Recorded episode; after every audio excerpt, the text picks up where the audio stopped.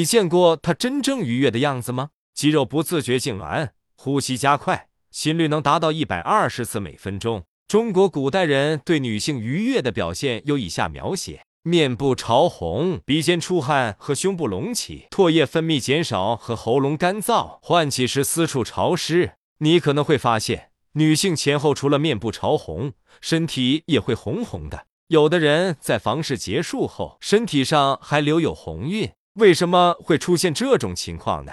在 II 过程中，身体的代谢增强，体温升高。皮肤毛细血管扩张充血，这种红晕叫做性红晕，属于红色皮疹的一种，样子有些像斑丘疹，还会伴有灼热感。在性反应晚期和平台期，性红晕首先出现在上腹部，接着向胸部扩展，分布在胸部的两侧和中间。临近的时候，性红晕还会出现在腿的前面、侧面、唇部及背部，也有性红晕。每个女性的体质不同。出现性红晕的反应程度也不同，还有一部分人反应看到女生脸上的潮红和身体上的红晕，会感到更加兴奋。这是因为在自然界中，红色就和性暗示脱不了干系。人类在排卵期，激素水平变化导致女性的皮肤色调变浅，血液流动加快，让肤色呈现出红晕。二零零八年。罗彻斯特大学的心理学家安德鲁伊莱特 （Andrew Elliot） 和他的同事表示，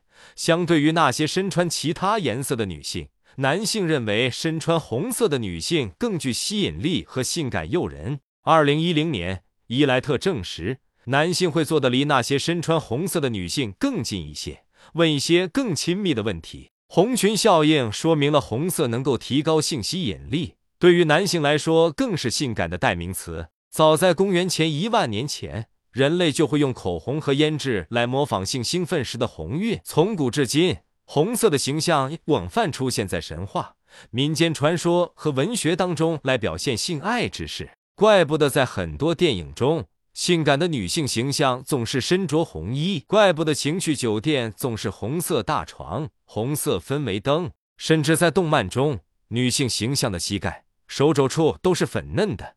脸上还会画上夸张的腮红，成为无数宅男的初恋。不过，值得注意的是，现在的女性身穿红衣、涂口红和性暗示的关系不大，可能只是为了让自己显得有气色。因为红色是最显白的颜色之一，遇到红裙搭讪需谨慎。不管女性身穿什么颜色，都要给予最基本的尊重。除了性兴奋反应、面色、身体潮红，还可能是一些其他的情况。当我们情绪激动的时候，也会出现面色潮红。比如说，和别人大吵一架，做错事感到羞愧，和喜欢的人共处一室。这是因为，当我们身体机制处于高代谢状态，甲状腺激素水平升高，面部的血管扩张，血流量增大，有时候除了面红，还会耳赤，甚至能红到脖根。